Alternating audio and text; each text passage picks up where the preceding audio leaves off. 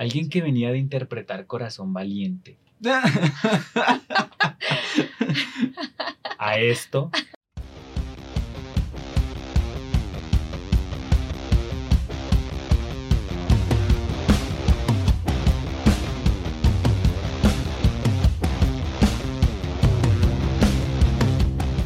Sin Tendencia Podcast.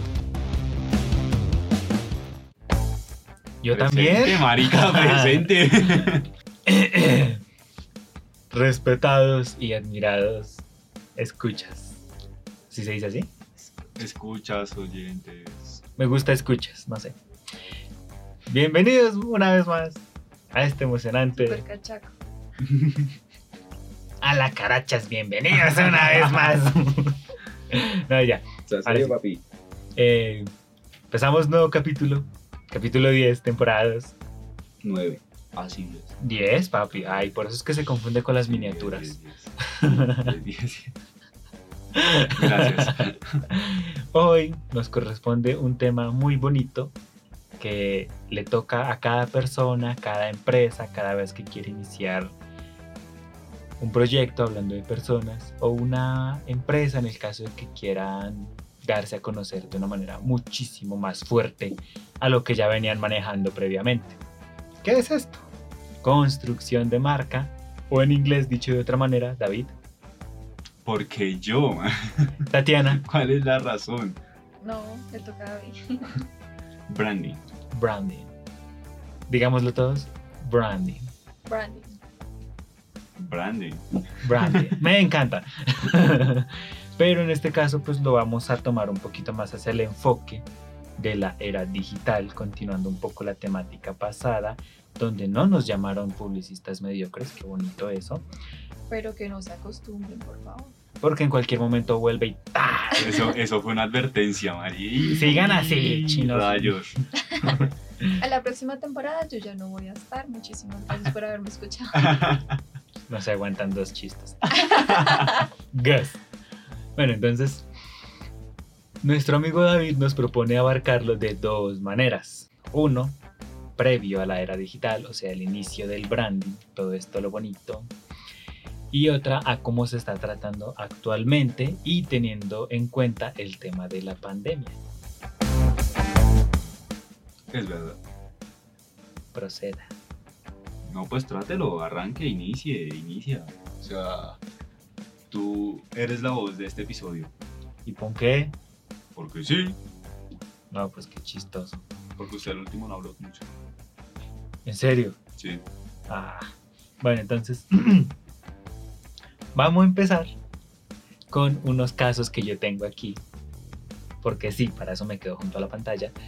Entonces, por ejemplo, construcción de marca. Ejemplos clásicos. La típica rivalidad de siempre, Pepsi y Coca-Cola. La guerra de las cosas. Exactamente. Excelente documental, por cierto, en caso de que alguien lo quiera ver. Si no estoy mal, está gratis en YouTube. La guerra de las colas. No malinterpreten, cola es una gaseosa negra. Aclaro, únicamente. Entonces, la imagen que tenía antes Coca-Cola era eh, pues de que, ay, la gaseosa de la familia, bonita, sentémonos, tomemos, seamos amigos, café águila, ah, no me confundí. Y Pepsi era lo tradicional, no, me confundí ahí, eh, como la nueva, eh, que quería cambiarlo todo. Pero Pepsi venía de un logo que era como esta letra estilo medieval, Sí. toda clásica, y de un momento a otro dijeron, no, queremos ganarle a Coca-Cola porque ellos son los número uno actualmente, entonces cambiaron el logo de esta letra toda rara que incluso es difícil de leer, y eso que la tengo aquí enfrente, parece como si dijera Dead Sir Cola o algo así. ¿Alcanzas a ver? Jamás la había visto. Ese logo es viejísimo. Pero Es el entonces primer dijeron logo de Pepsi Cola, porque además no se llama Pepsi. Es Pepsi, Pepsi Cola. Cola. ¿Cómo, cómo, cómo, cómo? Pepsi Cola. Pepsi Cola. Igual Entonces, que Coca-Cola, no era Coca-Cola, era Coke. Coke. Y Joe a Coke. Ah, ya me acordé. ¿No era así? bueno, el caso. Entonces, eh, estaba esta imagen muy clásica que tenían y dijeron cómo les ganamos. Entonces ahí empezó todo el cambio de imagen. el branding, por así decirlo, a construir esta marca, pero pues cambiando todo. Entonces aquí lo describen como un garabateo inicial y lo cambiaron pues al logo que hoy día todos conocemos. Eh, la publicidad, todo esto fue cambiando para construir la imagen de la marca hacia un ambiente más joven. Ellos fueron los ponentes en pagarle a artistas para que cantaran todo esto y pues al final se tomaran una Pepsi. Táctica que después adoptó Coca-Cola porque... La, guerra fuerte de, Michael Jackson y Marilyn Monroe, ¿no? Ah, sí, La guerra más fuerte que, digamos que, fue como el inicio de toda la guerra de las colas, puede ser realmente. Sí. Empezar a, utilizar a Michael Jackson para promocionar Pepsi Cola y empezar a promocionar a Marilyn Monroe para que empezara a promocionar Coca-Cola. La cosa fue que pues. primero pues le pagaron a Michael Jackson y la gente no, no le cabía en la cabeza que Michael Jackson estuviera trabajando con Pepsi para hacer una canción para ellos. Ajá. O sea, fue... Ah, ese es el comercial de los niños, ¿cierto? Que están como jugando en la calle y luego llega él. Sí, sí, sí. Exactamente. o sea, ese fue el inicio de todo. Y marcó a Pepsi como una marca joven, siempre atenta a su clientela. Y empezó a quitarle terreno a pues, Coca-Cola. y después de eso salió el desafío Pepsi Cola, que era poner a la gente así en la calle, también fue un BTL hermoso, que era dos latas de gaseosa, nadie va a saber cuál es cuál, y simplemente tienen que decir cuál, les parece más rica. Sí, cuál les parece mejor.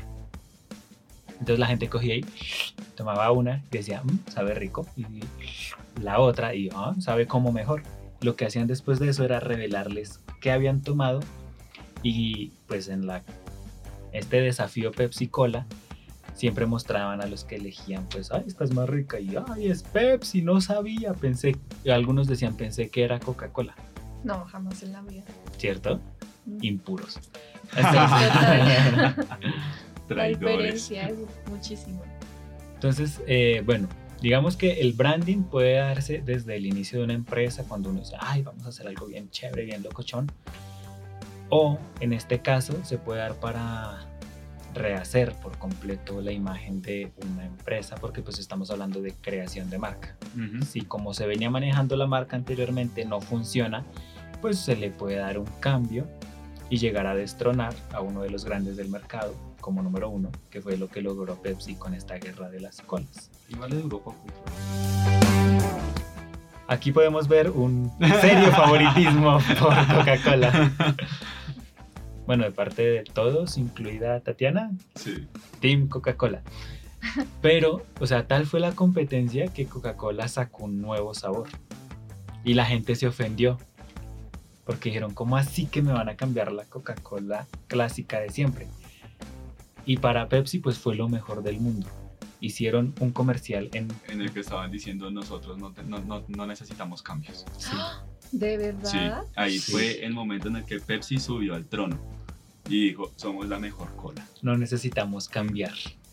Y la gente compraba Coca-Cola y la botaba a la calle la derramaba en las alcantarillas. Mira, mira lo, bueno que, que estén en un buen mercadólogo dentro de una marca que, digamos, con eso uno dice, parce, Coca-Cola murió, o sea, se fue para el barranco. Totalmente con, o con esa vaina de vamos a cambiar el sabor a Coca-Cola. Se fue para el barranco total. Y el mercadólogo, luego de que se dio cuenta que Pepsi aprovechó eso y dijo, nosotros no necesitamos cambios, dice el, el, publicista, el mercadólogo de, Coca-Cola, dice, vamos a mandar ahora un comercial en el que estemos diciendo, sabemos que nos extrañaste, pero hemos vuelto como antes. Y sacaron Coke Classic. Ajá. Y retomaron el rumbo de antes, pero les tocó cambiar su estrategia publicitaria porque antes de eso eh, Coca-Cola era la family friendly de la publicidad para vender gaseosa y adoptaron un poquito más la tendencia de Pepsi. Aunque nunca le van a ganar a Michael Jackson. Pepsi siempre va a tener a Michael Jackson. Sí, parce. En ese ámbito sí ganaron. Pero pues, o sea, para mí es uno de los mejores ejemplos. Obviamente, pues para... Igual también ahí, digamos que, si estamos hablando como de, marcas que se juran la guerra desde el inicio hasta el fin, Burger King y, y McDonald's, son también otras dos que, ay, ay, ay. O sea, McDonald's le ha dado durísimo y Burger King le ha dado el triple de duro. Pero en cuanto a publicidad. Sí. Y en cuanto a hamburguesas, realmente son más ricas las de Burger King que las de Ah, McDonald's. sí, toda Sí. la vida. Yo solo he comido una vez en McDonald's. Casi se vomita. Me arrepiento de cada mordida que di. Y nunca he ido a Burger King porque no quiero que de pronto se repita la experiencia de McDonald's. Así que No, no, No. para nada. ustedes dos hablarían de esas marcas porque yo me mantengo. Mira que yo nunca tampoco había, había tenido la experiencia en Burger King.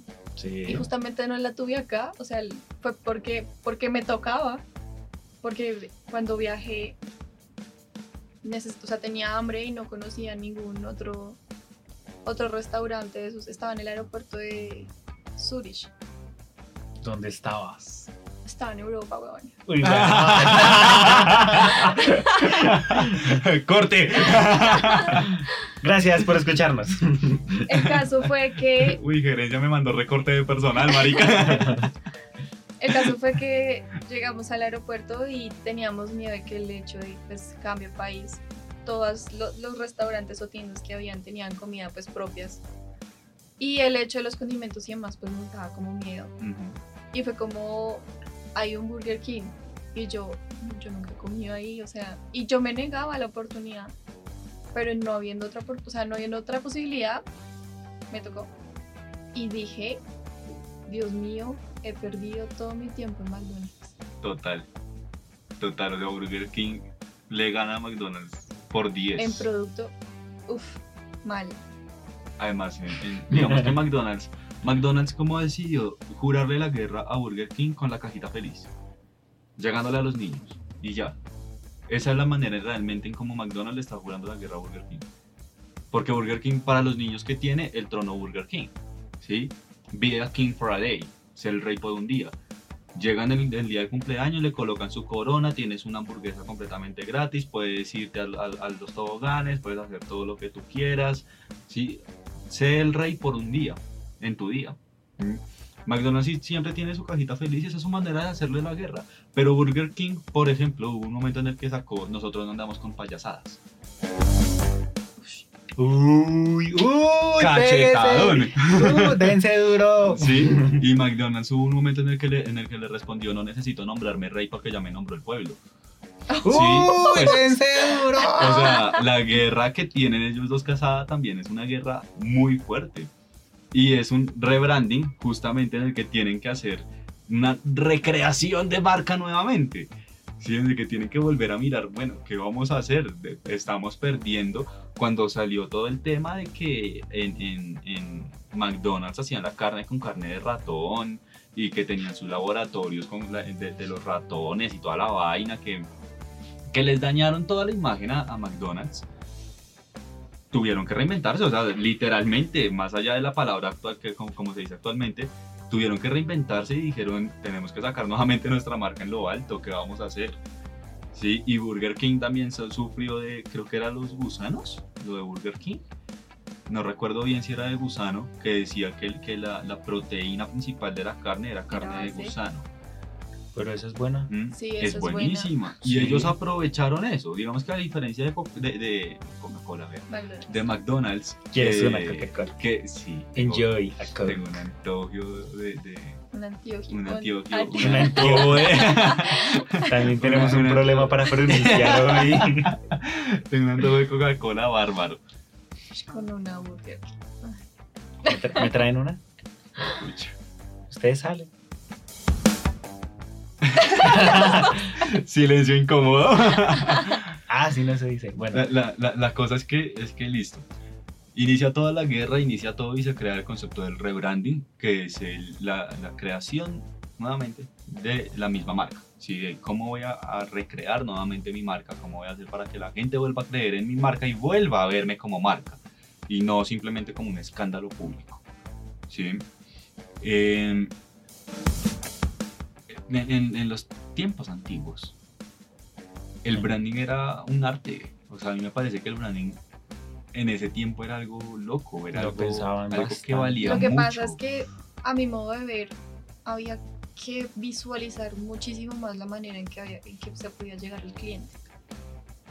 ¿Por qué? Porque, o sea, ahorita la era digital facilita demasiado las cosas, pero antes había que pensar muy bien cómo era que la gente quería ver un nuevo producto. Cómo de verdad funcionaba que la empresa no fuera a pique. mano. Ese es mi modo de ver, no sé. A mí me parece interesante la creación de la marca Ford, de Henry Ford. Uy, es que esa pasó por muchos problemas. A mí me parece muy interesante la creación de esa marca. Y se posicionó y sigue posicionada desde ese tiempo. Es que el inicio de Ford fue difícil porque ¿quién fue Henry Ford? Nada más y nada menos que alguien que pues diseñaba aviones en la Segunda Guerra Mundial para la parte mala de la historia, que pues en este caso sería Alemania. Y pues cuando se acabó todo esto, ¿cómo comprarle a una marca que antes hacía aviones y ahora hace carros y quiere vender a todo el mundo? Pero no olvidemos que pues estaba con el hombre del bigote. Mm. ¿Cómo?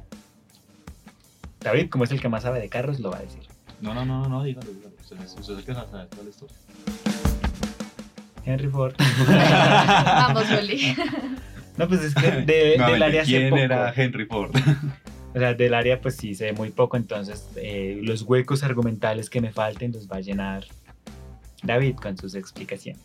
Lo que pasa es que Henry Ford se dio cuenta que el daño que tenían todas las marcas de carros, de coches como tal, eh, en todo el mundo era la demora en la creación de los coches. Y él mismo fue el creador de la cinta, de la banda de creación de, de, de- de partes de Empezó el proceso de automatización. Exactamente, entonces ya, ya cuando todo el mundo se da cuenta que este loco, en lo que una marca como Volkswagen saca dos carros, Ford saca 200, pues empieza a revolucionar toda la industria y dicen, todo el mundo dice yo quiero un Ford porque me lo entregan más rápido, porque los diseños son más lindos, porque lo está haciendo alguien famoso, porque sí. Básicamente por eso fue que se volvió famoso. Un ex nazi. Es un ex nazi. Pero, ¿qué, qué, qué, ¿Qué se aprende de él? Sí, o sea, que, que, qué tan chévere, voy a decirlo así, qué tan chévere El ser nazi. es, no, es poder posicionar una marca en ese tiempo. Darse a conocer a nivel mundial siendo una marca básica, ¿sí? De algo que en ese tiempo no se consideraba básico, pero que los que lo tenían simplemente decían es un carro más. No, y la cosa es que, por ejemplo, pues sí, el proceso de producción era tan rápido que no sé si era el eslogan oficial o era sim- simplemente un dicho de él, era tenemos carros en color negro y negro, porque la idea era sacarlos todos tan rápido que no era como Ujú. este lote de, de tal color, este lote de este otro color, sino todos negros. Eso- que- que creo que eso fue como un copy de una, una, una publicidad. Creo que no, no, pues no estoy muy seguro, pero sí recuerdo muy bien esa frase porque a pesar de que era como decir, ok, si quiero un Ford tiene que ser negro sí o sí, pero pues igual se sigue vendiendo. Y era así, tenemos carros negros o negros.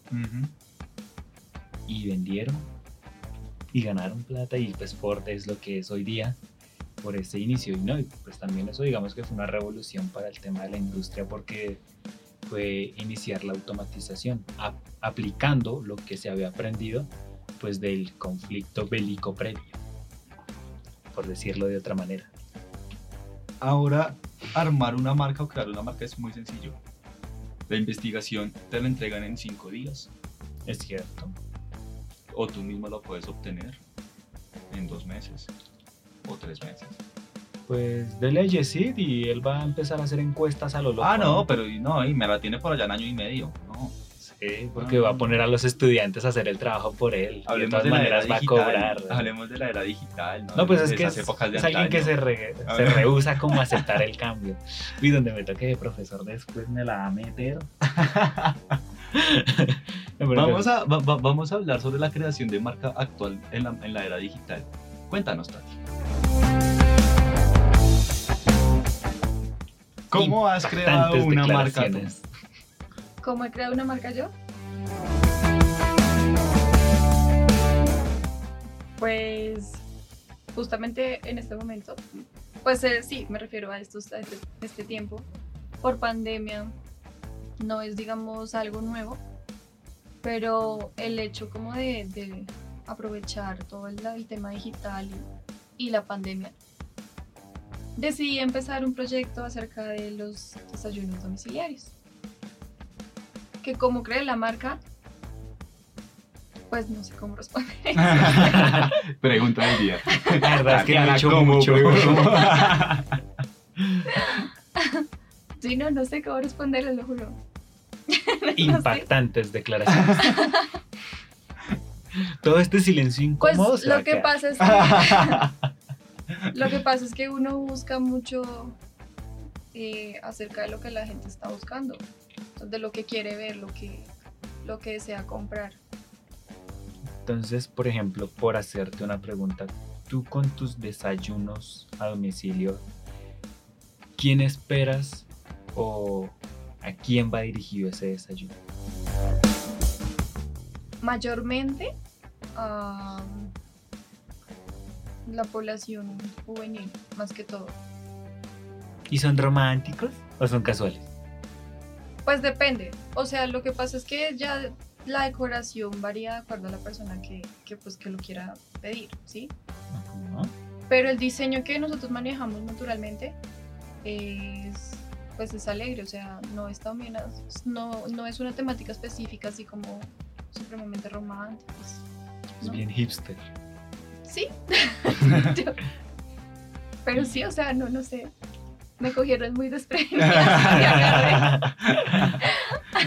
Aquí improvisamos. Sí, total. ¿Qué? Que se note. Bueno, el caso es sí, o sea, lo que nosotros buscamos es llegar al, más que todo a la, a la población juvenil. ¿Y cómo llamas la atención de ellos? ¿Cómo? Con diseños creativos. O sea, entre más decorativo, más pomposo, paréntesis o comillas, más eh, extravagante que pueda verse, puede ser más llamativo. Porque a fin de cuentas lo que busca la gente no es el desayuno, o sea, no es como el sandwichito, el juguito, sino que se vea algo muy lindo, muy único, muy diferente. Que Sí. buen detalle que le metieron ganas.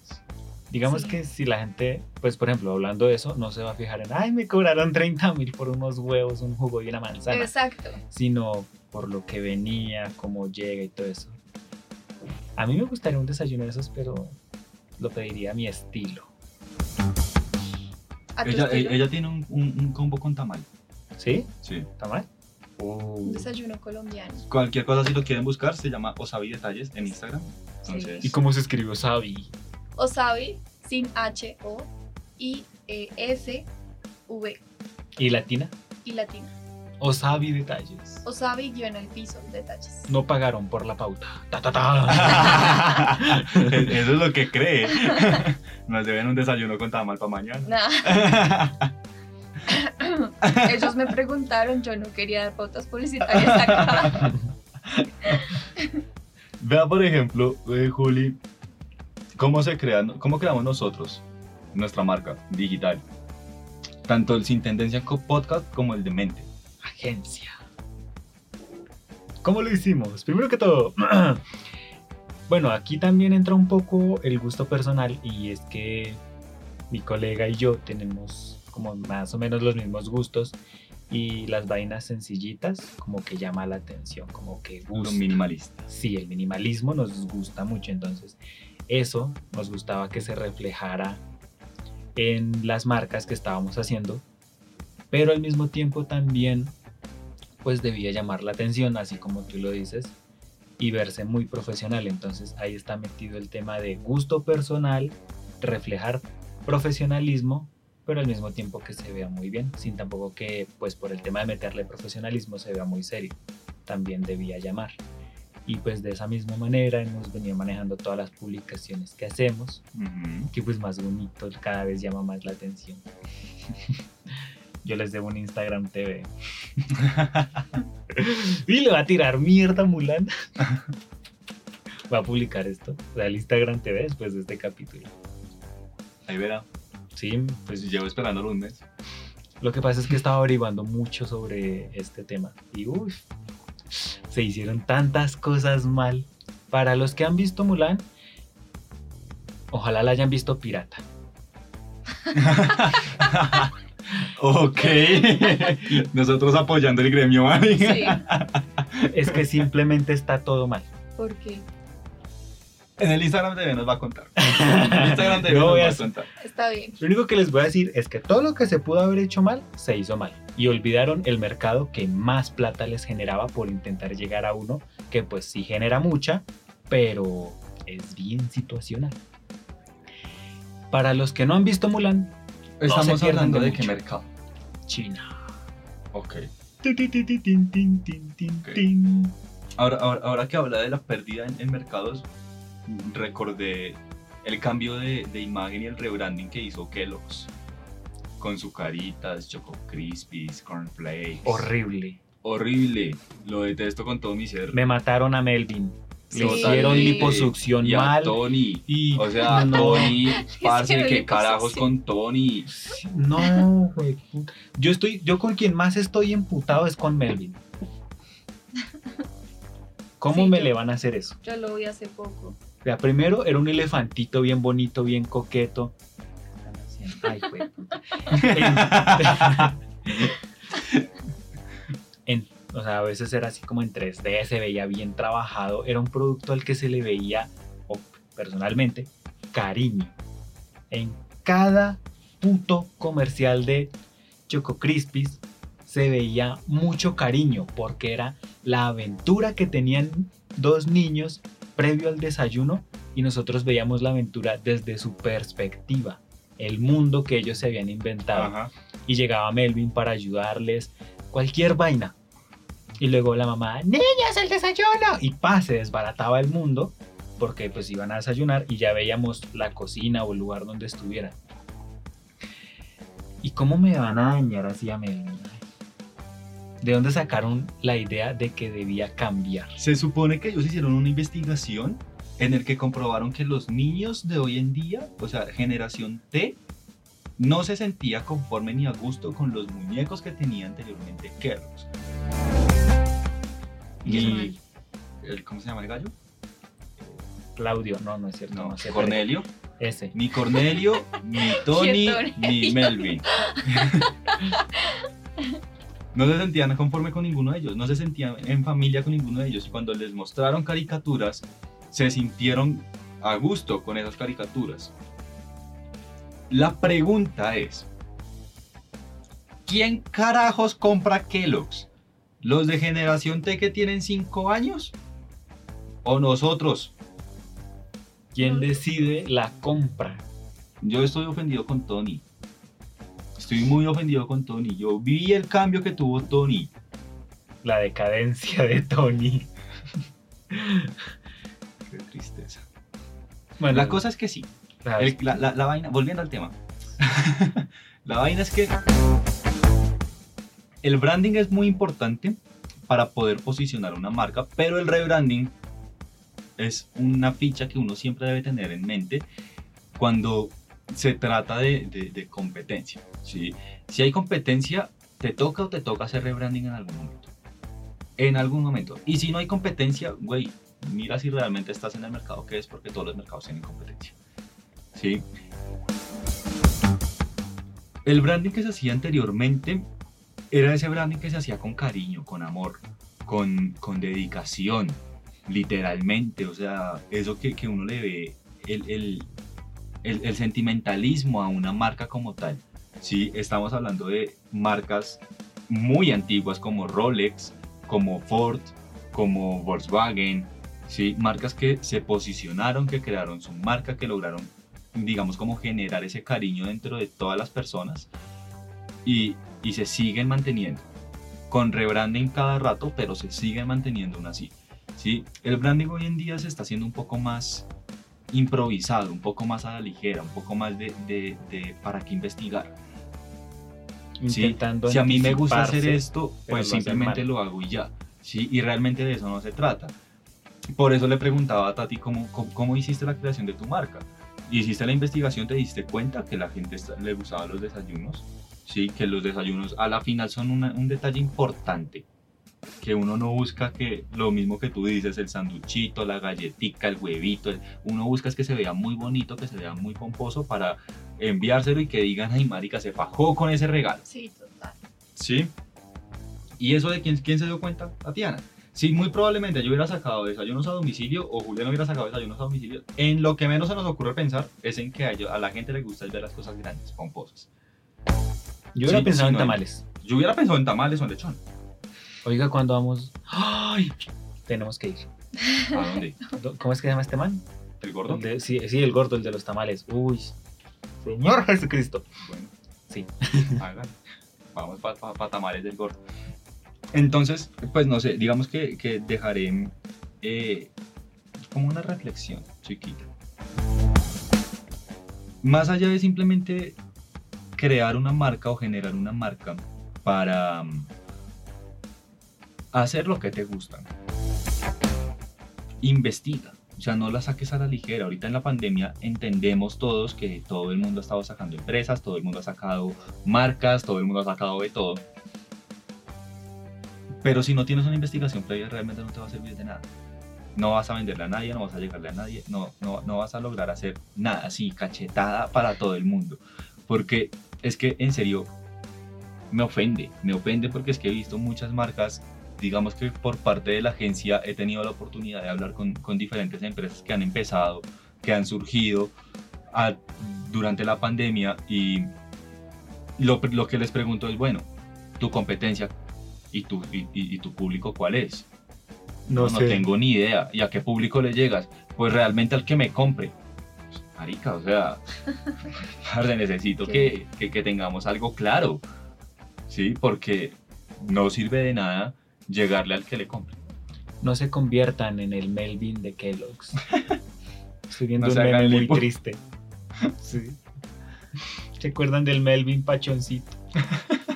Yo tenía el Melvin con traje de karateca. Mi pobre Melvin. ¿Qué lo hicieron? Esa es la reflexión que les quiero dejar. Con cachetada incluida. Con cachetada Sí, incluida. Porque si no investigan bien, como puede salir bien, puede después salir. salir desastroso muy y después mal. están diciendo que es que el mercado colombiano no ayuda, que es que eso no sirve de nada sacar empresas en Colombia, que es que son unos fracasados que no pueden sacar empresa y realmente es que son unos fracasados que no pudieron hacer una investigación, más no que no pudieron sacar una empresa. Fin. Me fui ofendido. Los fracasados. Todo el capítulo jijiji, jajaja. Y el final re. Sí. Pere, parce, Señor. blooper, no mentiras. Caso de Why, Why So Serious. Ah, sí. Es que nos dejamos llevar por una conversación tan chévere. Les tenemos a continuación una muy breve charla acerca de una nueva marca que salió. Bueno, un- Ni un- tan nueva. Bueno, sí, ni tan nueva. Ni tan nueva. Vamos a hablar sobre algo que se desprende de una película. Se desprende de unos cómics realmente, luego Sí. se desprende de la película y después todo el mundo lo conoce. Julián, te cedo la palabra. Ay, tan lindo. Resulta que una linda y próspera mañana en un país desarrollado que se llama Estados Unidos, la gente sale a las calles, así como, ah, la, la, la, la, la, la. Estamos vivos. Y de un momento a otro llegan a paradas de autobús, eh, ven puestos de periódico, incluso pues allá como que son bien patriotas y ven banderas, todo eso. Y todo tiene escrito las palabras Paréntesis. En todos los países son bien patriotas, menos acá. Continúa. Pasa que no me importa. Pero bueno, gracias. ¿Cómo dice? Why? hombre. Ah. Why so serious? Traducción, pues. ¿Qué ¿Por pasó? qué hombre? serio? ¿Qué pasó? ¿Por qué las caras largas? No, ya, entonces la gente como que se empieza a asustar porque aparte pues eso lo hacen como con tinta roja intentando similar la sangre y uno dice, ay, ¿qué pasó? Nos profanaron la bandera, ay, el periódico, ay, no, en todas partes. Y a la gente se le empieza a meter como ese miedo de que alguien está haciendo pues maldades por toda la ciudad y pues la gente no sabe qué es. Después de esto se empieza pues a mostrar más imágenes. En algunos casos aparecen como grafitis o señales que hacen así alusivas a Batman. Y pues como que ya la gente empieza a caer un poco en el sentido de que, ah, estamos viendo una campaña, pero estamos viendo una campaña muy buena porque pues pasa esto Impacta. del principio, sí, genera un impacto increíble. La gente de verdad sentía miedo cuando es como, veía es, eso. es- es como si acá empezaban a grafitear, no sé. Eh, Matarife. Uribe, Uribe muere. Sí. Uribe muere. O Matarife, por ejemplo. Sí. Muerte a Uribe, Matarife, vainas así, pero mal. Es algo que va a impactar y va a alegrar. Es algo que Entonces- todos estamos esperando. ¡Ey! Entonces la gente de verdad, pues en entrevistas después de la campaña lo decían, yo tenía miedo de salir a la calle porque no sabía a qué se debía todo lo que estaba pasando. Y cuando estalla lo que es lo de la película, ¿Qué película? Batman. ¿Batman o el Joker? ¿Quién fue el protagonista? ¿Quién fue el personaje más importante? ¿Batman? ¿En cuál? ¿En Batman o en el Joker? No, pues No, Batman fue el más, o sea, el principal. Y a partir de ese, pero el, digamos que a opinión pública, ¿qué personaje fue más importante? No, Usted es muy lover de Batman, así que esa pregunta no cuenta para usted. no, no, no se me hace que Batman. O sea, tremenda interpretación que le hicieron al personaje. Y Sí, porque-. Darle, dar la oportunidad de conocer a fondo. ¿Cuál es la historia de Guasón? Eso llama mucho la Alguien que venía de interpretar Corazón Valiente a esto, o sea, primero, la gente no quería darle la oportunidad. Y segundo, pues cuando se dieron cuenta de lo bien que lo hizo, pues ahí está. Pueden creer que yo no la he visto. Esa. Me dolió, Spoiler. me dolió. ¿Y tú? ¿Por qué tan serio, hijo? Ay, es que cada escena. O sea, bueno, el caso es que todo este, de lo de Why So Serious, eh, cuando ya se estrenó la película y todo, la gente, si no existía la, la mercancía, se la inventaba para que las camisetas, tazas, gorras, compraban banderas de Estados Unidos que tuvieran escrito todo eso. Y fue como, se podría tomar como la campaña de lanzamiento para una película. Pero este tema del Why So Serious se volvió tan popular, se volvió tan impactante que básicamente construyeron ahí una marca sin darse cuenta. Y es que se vendía demasiada mercancía sobre ese tema. Pregunta del día. señor, Why So Serious se puede considerar como una marca. El nacimiento involuntario de una marca. y aún se vende. Porque es que aún vende. Y ha pasado cuánto? 10 años de la película. Busquemos el año de estreno de la película. Ya saben, pregunta del día. 12 años han pasado desde que se estrenó esta película. Y a día de hoy aún se siguen vendiendo productos de Why So Serious. Ujú. Entonces, ese sería el nacimiento involuntario de una marca. Interesante. Todo esto y mucho más en nuestro próximo episodio. ¡Chachán! Bueno, no siendo más. Un placer haber estado con ustedes hoy aquí hablando acerca de Coca-Cola, Burger King. Haberme antojado de querer ir a ¿Se imaginan? Burger King. ¿Sabe sa- ¿Sabe qué me emberraca de Burger King? Que ¿Qué? vende Pepsi Y no Coca-Cola. y no Coca-Cola. Eso sí me emberraca de Burger King. ¿Se imaginan el plan de hoy? Ver Batman, el Caballero de la Noche, con una Burger King y tomando Coca-Cola. Ay, Dios. Mientras están en una camioneta Ford. ¿No? Bueno, quitamos lo último. Sí. Tú deberías ver Batman. Qué rico. Sí, 12 ya. años han pasado desde el estreno. Les valgo que no hayan visto Mulan. Les, les recomiendo que no vean Mulan. Esto lo sabremos mañana en el Instagram TV que va a subir Juli, listo. Un placer haber estado con ustedes, que nos hayan escuchado nuevamente hoy, haberle visto la cara nuevamente a Julián, haberle la visto la cara a ver, de- de- de- Haberle de- visto- de- de- de- haberle visto la cara nuevamente a Tati. Los queremos y nos vemos. Chao, chao. Prometemos practicar pronunciación.